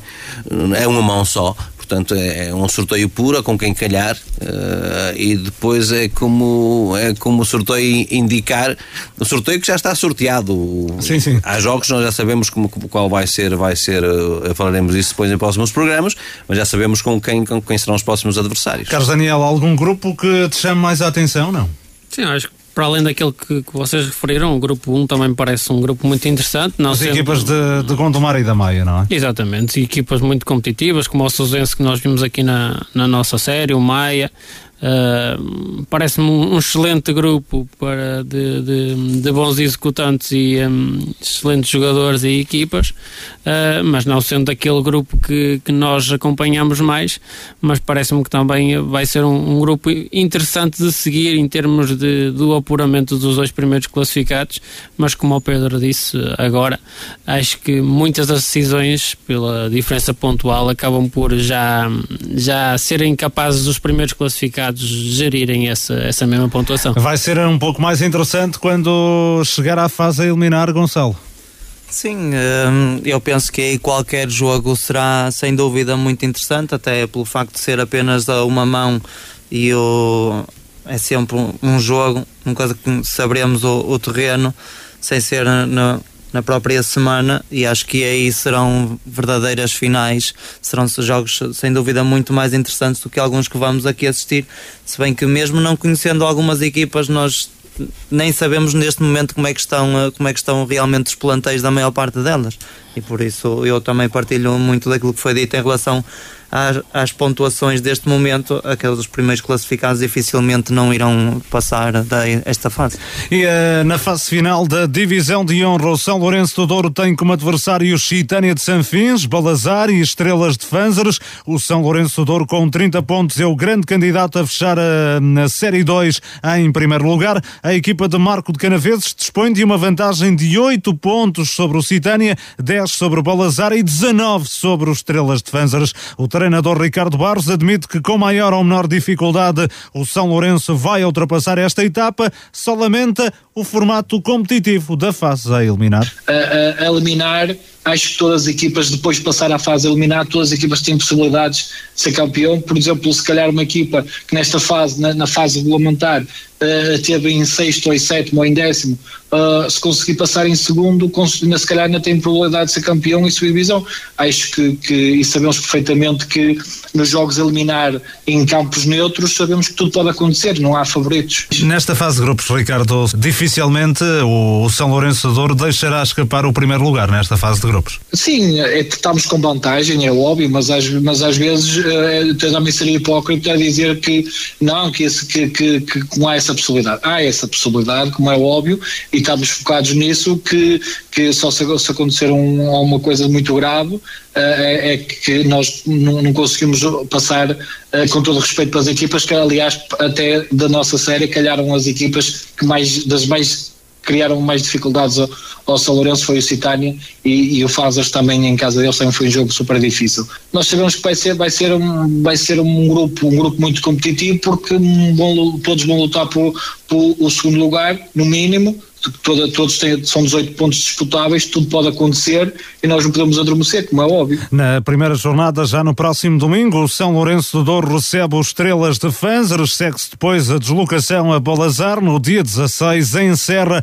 a primeira volta no dia 19 com novo jogo fora em Citânia de Sanfins. Outros grupos na Série 1, Alfenense com 25 pontos, Folgosa da Maia 22 e Roriz com 20 vão lutar pela passagem às eliminatórias. O Desportivo de Portugal com um ponto. Vai apenas competir na primeira jornada. O Alfenense recebe o Desportivo de Portugal, enquanto o Folgosa da Maia recebe o Roris. Na Série 3, no Nálvares, 30 pontos está em vantagem para assegurar na primeira posição. O Custóias com 25 e Castelo da Maia com 21 disputarão o segundo lugar. O Caí de Rei com apenas 9 pontos tentará deixar uma imagem positiva na prova. No sorteio ditou para a primeira jornada os confrontos entre Nunálvares Zica e de Rei e entre Custóias e Castelo da Maia. Na Série 4, a luta pelos dois lugares da qualificação promete ser renhida entre Valonguense, 26 pontos, Narcozelo, 23 e Inter de Milheiros, 21. As possibilidades do AC Milheiros com 10 pontos são nulas. Os jogos da primeira jornada são os seguintes: Valonguense, AC Milheiros e Arcozelo, Inter de Milheiros. Na Série 5, a qualificação será disputada por Lessa do Balio, 27 pontos, Lavrense 23, Atlético de Rio Tinto 16 e Leverense 12. Para a ronda de arranque estão marcados os confrontos Lessa do Balio, Leverense e Lavrense Atlético de Rio Tinto. Finalmente, na Série 6, o Águias de Iris parte na frente da prova com 28 pontos, é favorito ao apuramento, num grupo onde estão também Golpilhares com 23 pontos, Lagares com 15 e Bogadense com 14. Na primeira jornada, a equipa de Passos de Ferreira joga Intramuros frente ao Bogadense, o Lagares desloca-se ao terreno do Golpilharas. Pedro Oliveira, São Lourenço do Douro, hum, também com uh, portas abertas para a fase a eliminar. Sim, o terceiro lugar está garantido. Estás a 9 pontos do, do quando dá 18 em disputa, portanto, o terceiro lugar já, acima do terceiro já fica. Aí, portanto, eu acho que, eu acho que nós aqui agora, ao falar destes grupos, tanto aqui da divisão de honra, como da primeira, como da segunda, uh, no fundo acabamos porque num discurso repetido, porque dizemos aquilo como que dissemos para a divisão da elite, não é? Um, não há dúvida que as equipas que, que partem para estes, para estes campeonatos já com esta, com esta com esta diferença pontual, uh, são mais que, mais que favoritos. Agora, um, como vimos o, o treinador do, do São Lourenço Douro dizer, aquilo que temos repetido, é aquilo que é possível, não é justo. Justo seria, de facto, uh, não haver Covid e o campeonato de erros a enrolar-se, isso é que. Mas é aquilo que é possível. Portanto, todos, uh, e vemos que os clubes estão todos a participar, é porque têm fome de bola e querem acabar de facto, de, porque é preciso estabelecer hum, esta, esta questão da, da, dos primeiros lugares, que dão acesso às várias subidas de divisão. Se, se a questão das descidas aqui não se põe, a questão da subida tem que haver, porque o Porto tem que ter candidatos para o Campeonato de Portugal e, portanto, tem que haver subidas, pode não haver descidas, mas tem que haver subidas, e para isso é preciso concluir no campeonato dentro daquela verdade esportiva que não é verdade na sua plenitude, porque de facto isso não é, não, não, não devia ser assim, mas aquilo que é possível, e depois vais passar o mesmo que se vai passar na elite e nos outros campeonatos, o que é, que é eliminar e depois aí tudo pode acontecer. Carlos Daniel, o São Lourenço de Douro continua a ser candidato à subida, não é? Sim, claramente. É, até pela vantagem que tem uh, para as restantes equipas neste grupo, acho que uh, só o Mecatombe é que não que, que leva o, o São Lourenço a, a não passar tem de perder os jogos todos e, e mesmo assim. Sim. E, e, depois lá está, é, não, acho que não há muito a acrescentar. Depois uh, deixa de fazer, uh, deixa de ter lógica aquilo que é primeiro ou segundo classificado da fase regular. Cada equipa tem que demonstrar que, que é melhor no seu próprio jogo e também ter um, qualidade, controle emocional e, uh, e, um, e conseguir superiorizar ao adversário, mas é, é, jogo a jogo, são várias eliminatórias e é preciso estar focado em cada uma delas. Gonçalo, há algum grupo que se destaca nesta fase de acesso à divisão de elite, na tua opinião? Sim, eu gosto muito da, da luta que vai eh, existir na, na Série 1 com o Alfenense, o Folgosa e o Roriz Acho que, que aqui a luta vai ser sem dúvida muito interessante porque são 5 pontos de diferença do primeiro para o terceiro. E depois no, no grupo, na série 4, a luta entre o Valonguense, o Arcozelo e o Inter de Milheiros. Aqui acho que também irá ser muito interessante porque são três campos sintéticos e o Valonguense é um campo relevado e uh, são 5 pontos para o terceiro e acho que o Inter de Milheiros daquilo que conheço tem uma equipa muito interessante e poderá intermeter-se aqui nesta luta. E na fase de acesso à divisão de honra Vila Boa do Bispo e Livração são os representantes de Marco de Canaves. A equipa Vila Boense ficou inserida no grupo 4 com Águias de Figueiras, Pedras, Rubras B e Macieira. A luta pelos dois primeiros lugares promete ser acesa. Águias de Figueiras 20 pontos, Pedras, Rubras B 15 e Vila Boa do Bispo, também 15, vão arrancar para a prova com legítimas aspirações de apuramento. Cenário diferente é o do Macieira, com apenas 4 pontos. Tentará deixar uma boa imagem nos seis jogos que vai disputar. Luís Cerqueira, técnico do Vila Boa do Bispo, confessa que ficou satisfeito com o resultado do sorteio. A análise que eu fiz ao, ao grupo põe-nos numa situação que nós estávamos até agora. Repara uma coisa, eh, na outra fase, além na parte que quando acabou o campeonato, nós estávamos a 5 pontos do do Águias de Figueiras, estás a ver? E acabámos por eh, ir para um grupo onde o nosso o primeiro classificado, neste caso, tem que, portanto, 20 pontos. Nós temos 15, estamos a 5. O, um, o Pedro Rubens também tem 15 pontos e o Macieira tem, se estou em erro, 4 qualquer coisa. Para uma coisa, de, é um grupo, não vou dizer que não desgostei de ficar neste grupo, está fora de questão, claro que é um grupo, acho que é um grupo equilibrado. Duas equipas já conhecemos, já jogamos, não conheço o Pedro Rubens, agora vou ter que tentar saber o máximo do, do Pedro Rubas para podermos tentar fazer um bom trabalho e estou convencido que se estivermos bem que iremos fazer um bom trabalho neste, neste grupo. Confiante que o Vila Boa do Bispo pode atingir uh, pelo menos o segundo lugar, não é? Vou dizer isto que é a minha convicção. Não queria fazer só seis jogos, queria fazer pelo menos mais um ou dois jogos. Isto quer dizer que gostaria de ficar em primeiro ou segundo do grupo. O Vila Boa do Bispo começa a competição fora de portas no terreno do Macieira, adversário que parte para esta fase com menos pontos. O Livração integra o grupo 6 com Aldeia Nova, Penamaior e Lustosa. A equipa de Marco de Canaveses parte para esta fase atrás de toda a concorrência, 12 pontos. O Aldeia Nova já dispõe de um avanço muito confortável, 30 pontos, não deverá falhar o primeiro lugar. O Penamaior arranca com 19 9 o Lustosa com 15. O Livração está atrasado, mas o técnico Diogo Ruben acredita que é possível chegar à segunda posição. Para nós o sorteio acabou por ser complicado olhar pelo fator pontual, que somos a equipa que parte atrás. Agora temos que vamos jogar sem pressão e ao mesmo tempo ter, temos que ter muita ambição para, para conseguir fazer o melhor possível. Chegar ao segundo lugar há ainda uma possibilidade, embora a diferença nesta altura sejam de 7 pontos, é possível recuperar em 6 jogos? Sim, é possível, vamos disputar 18 pontos, nós neste caso não temos margem de erro, mas temos que acreditar. Enquanto for possível, vamos acreditar, vamos trabalhar para isso e é para isso que vamos competir. O, o Livração começa em casa, frente ao Lustosa, que é o adversário que está mais próximo. Entrar a ganhar é fundamental. Sim, é fundamental. Nós, nós estamos praticamente obrigados a ganhar quase os jogos todos para, para, para sonhar pela passagem e começando em casa acaba por ser positivo e o primeiro passo é encurtar a distância para o Lustosa, que é a equipa que está acima de nós, logo acima de nós pontualmente e tem que começar aí o nosso caminho, ganhar o primeiro jogo e depois seguir para os restantes. Apesar do atraso significativo, a Livração ainda acredita que é possível chegar a, aos dois, ao segundo lugar e garantir a passagem à próxima fase da competição. A Livração começa em casa diante do Lustosa, adversário adversário que esta época já ganhou no Américo Monteiro durante a fase regular. Para tentar a qualificação, o Livração foi contratar dois jogadores ao Vila Caís, da divisão de elite, fez regressar Diogo Luiz ao Américo Monteiro, contratou ainda Miguelzinho. São dois excelentes reforços para o Livração, Gonçalo.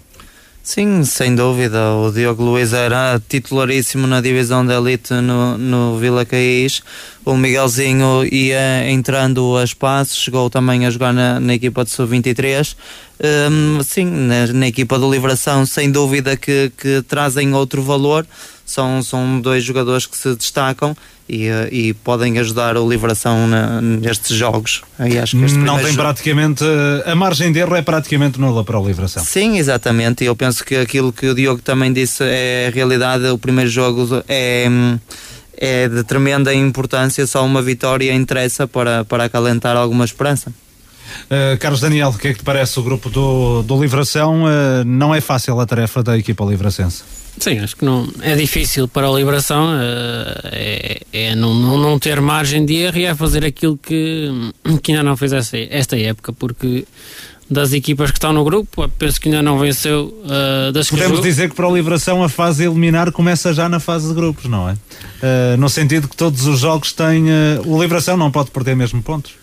Sim, é? se, quiser, se quiser manter níveis competitivos e de, de lutar por alguma coisa, é, é focar-se em ganhar e fazer melhor do que, que, já fez, porque já conhece duas equipas e uh, ainda não os conseguiu vencer esta época.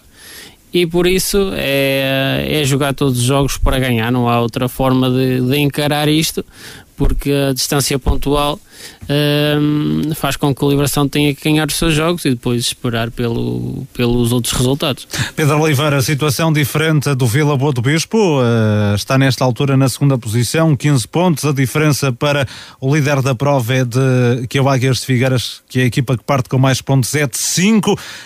Um, Vila Boa do Bispo com fortes possibilidades de poder seguir em frente.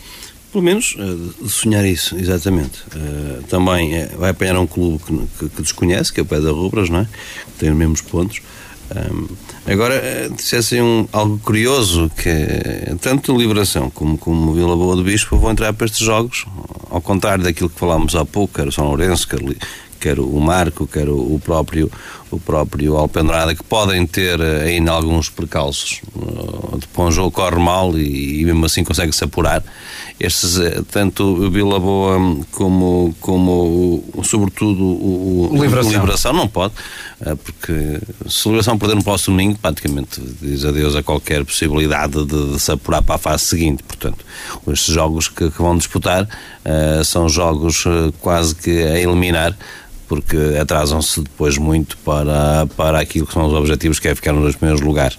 Melhor a nível pontual uh, para a equipa de Boa, de parte com, mesmo, com os mesmos pontos que o segundo classificado, e neste momento o, o Vila Boa de Bicho está em segundo lugar. E se passar até pode vir a, a ser eh, depois uh, nas eliminatórias há essa possibilidade de chegar a uma final e Complet conseguir a subida, não é? Completamente, e pronto, a partir daí, depois de se apurar nos dois primeiros lugares, pode sonhar com tudo aquilo que, que lhe for possível Uh, acho que neste, nesse aspecto acho que Boa parte em vantagem com a questão é exatamente o tempo quatro meses sem treinar é muito tempo portanto e agora fazer em 15 dias treinos 15 dias preparar a equipa para mas tem passa por todas as equipas, todas nesse momento passam todas estiveram impossibilitadas de treinar e, portanto, partem todos, digamos assim, no mesmo patamar.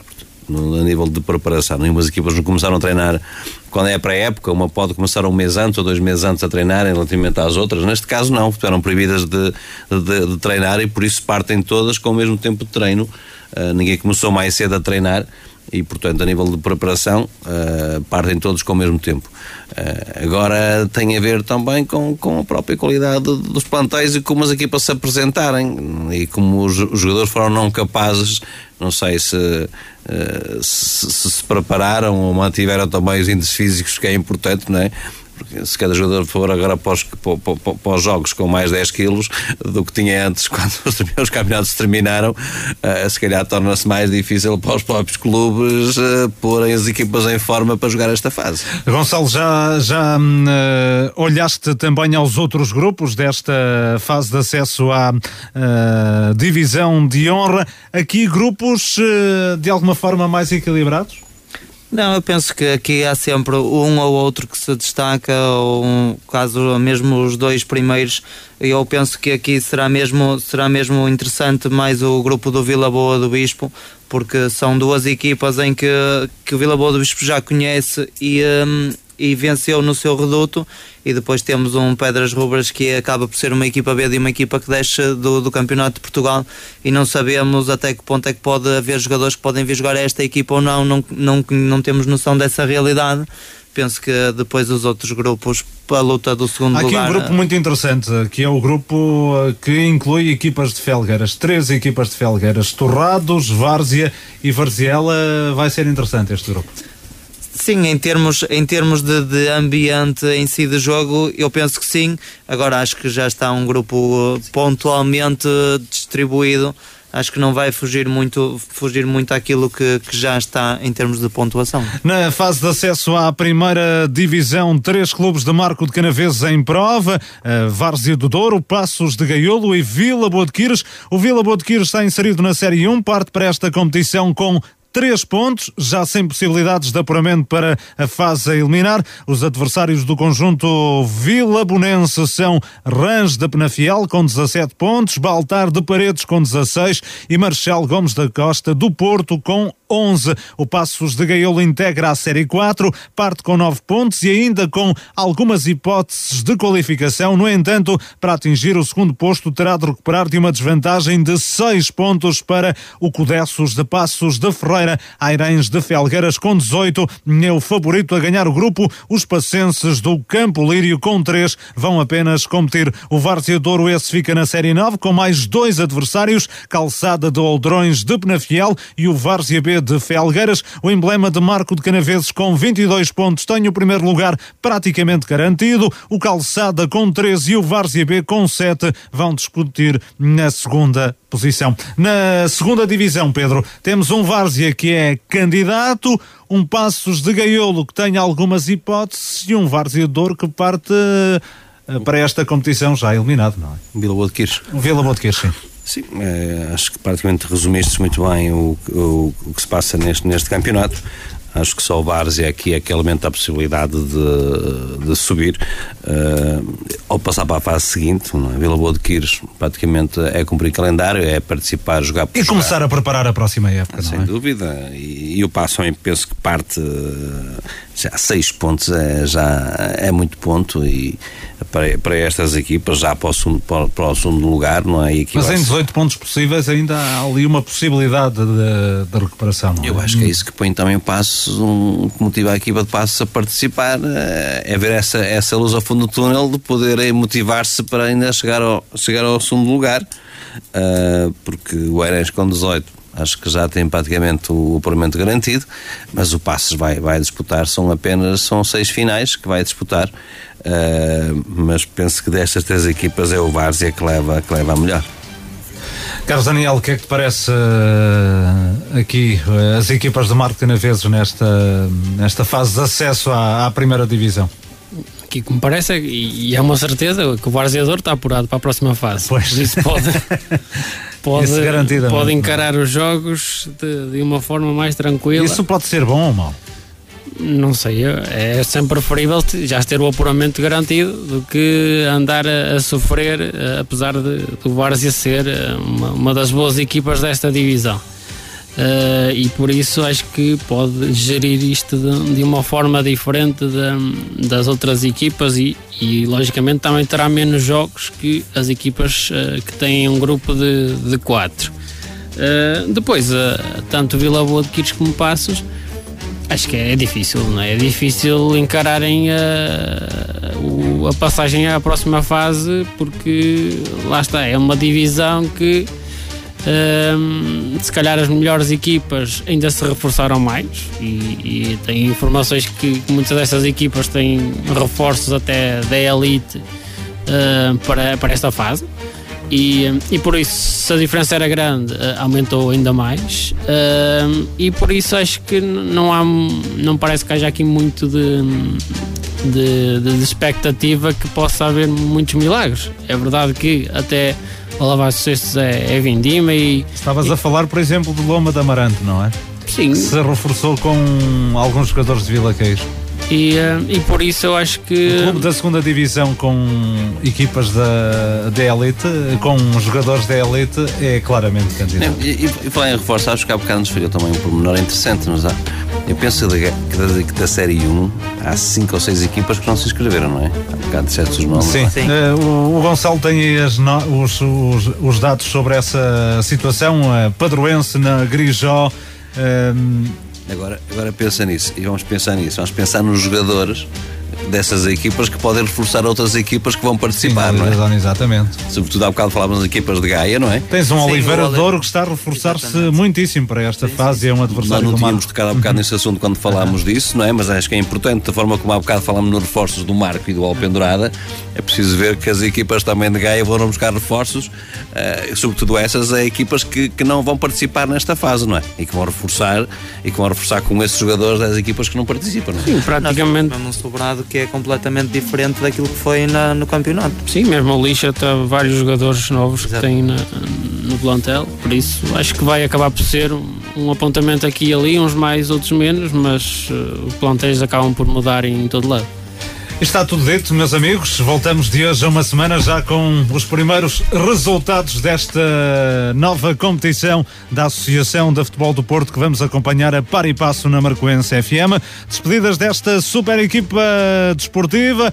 Gonçalo Barbosa, Pedro Oliveira, Carlos Daniel, João Couto, Luís, Miguel Nogueira. Foi um gosto enorme ter estado consigo. Voltamos com mais 90 minutos de hoje a uma semana.